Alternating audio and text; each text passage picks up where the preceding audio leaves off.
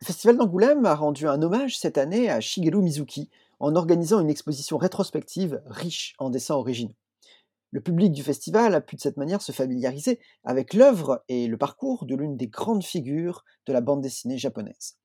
Mizuki n'était pas pour autant un inconnu des amateurs de manga en France, puisque les excellentes éditions Cornelius publient depuis une quinzaine d'années maintenant ses principales histoires. La publication française de Nononba avait d'ailleurs reçu le prix du meilleur album à Angoulême en 2007. Le lecteur francophone peut donc se plonger à loisir dans l'œuvre très riche et profondément originale de Mizuki, un dessinateur qui a investi le fantastique et l'horreur, le récit historique et l'autobiographie.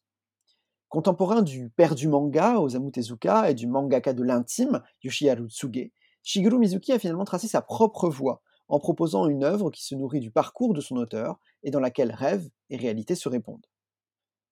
Né en 1922, Shigeru Mizuki connaît une enfance heureuse au sein d'une famille relativement aisée et lettrée. Son imaginaire enfantin se construit à travers les histoires fantastiques, peuplées de yokai, ces créatures malicieuses et dangereuses du folklore japonais. Ces histoires, elles lui sont racontées par Nononba, une vieille femme bienveillante et superstitieuse qui rend de menus services à sa famille. C'est à cette figure importante de son enfance que Mizuki rend hommage dans son manga Nononba, album qui constitue probablement la clé de voûte de sa production. Le dessinateur raconte ainsi son enfance enchantée, où les yokai constituent les partenaires de ses différentes rêveries. Mizuki restera toute sa vie profondément attaché à ces créatures du folklore japonais. L'œuvre qu'il a rendue célèbre auprès de ses contemporains, intitulée Kitaro le repoussant, met en scène un gamin affreusement laid, chargé de résoudre les conflits entre les humains et les yokai. Cette série, Kitaro le Repoussant, extrêmement populaire au Japon, popularise d'ailleurs les yokai dans l'archipel. Et Mizuki ne s'arrête pas là, puisqu'il lance à sa suite une série d'illustrations sur les yokai, puis il crée un dictionnaire, une encyclopédie sur les yokai du Japon et du monde entier.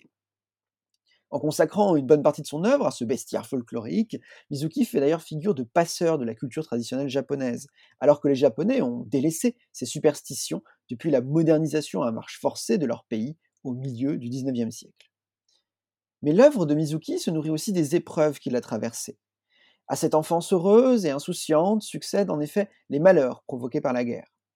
En décalage avec le discours guerrier du Japon dominé par les militaires, Mizuki se retrouve cependant enrôlé dans l'armée en 1942, à 20 ans. Son caractère nonchalant le conduit toutefois à subir des vexations, des violences de la part de ses supérieurs. Et il est envoyé dans la Nouvelle-Guinée, occupée par le Japon, qui est cependant en proie, à ce moment-là de la guerre, à une offensive des Alliés. C'est dans ce cadre luxuriant qui se transforme très rapidement en enfer que le jeune homme découvre la folie de la guerre et l'absurdité des ordres de sa hiérarchie. Quelques mois avant la fin du conflit, Mizuki est ainsi envoyé avec son unité dans une charge suicide dont il réchappe cependant avec quelques compagnons. Alors que la guerre touche à sa fin, il est lui-même euh, victime d'un bombardement aérien qui lui fait perdre son bras gauche. Trois décennies après l'affaire du conflit, le dessinateur raconte finalement son expérience intime de la guerre dans Opération Mort, qui est l'une de ses œuvres les plus emblématiques et sans doute les plus justes, qui donne au lecteur occidental un témoignage extrêmement précieux sur la perspective japonaise de la guerre. Opération Mort est d'ailleurs aujourd'hui considéré comme l'un des grands classiques du récit de guerre en manga. Largement inspiré de l'expérience de son auteur, Opération Mort raconte avec précision la débâcle de l'armée japonaise en Nouvelle-Guinée. La dénonciation de la guerre de ses effets sur les hommes est ainsi sans concession. L'intérêt porté euh, par Mizuki pour la Deuxième Guerre mondiale et son origine le conduit en parallèle à construire une biographie d'Hitler assez originale où il s'attache surtout à décortiquer la personnalité et la folie du Führer pour le faire connaître auprès du public japonais.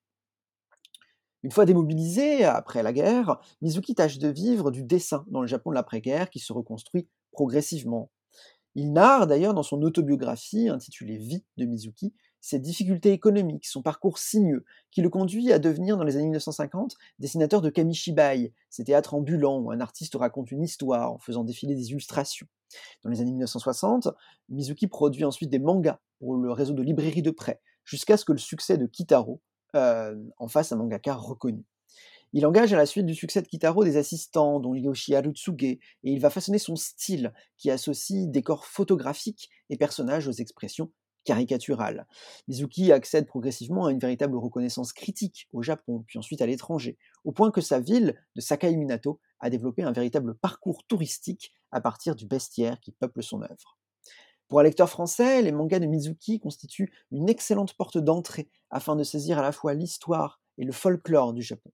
Tous ces livres sont disponibles aux éditions Cornelius et je les recommande tous vivement.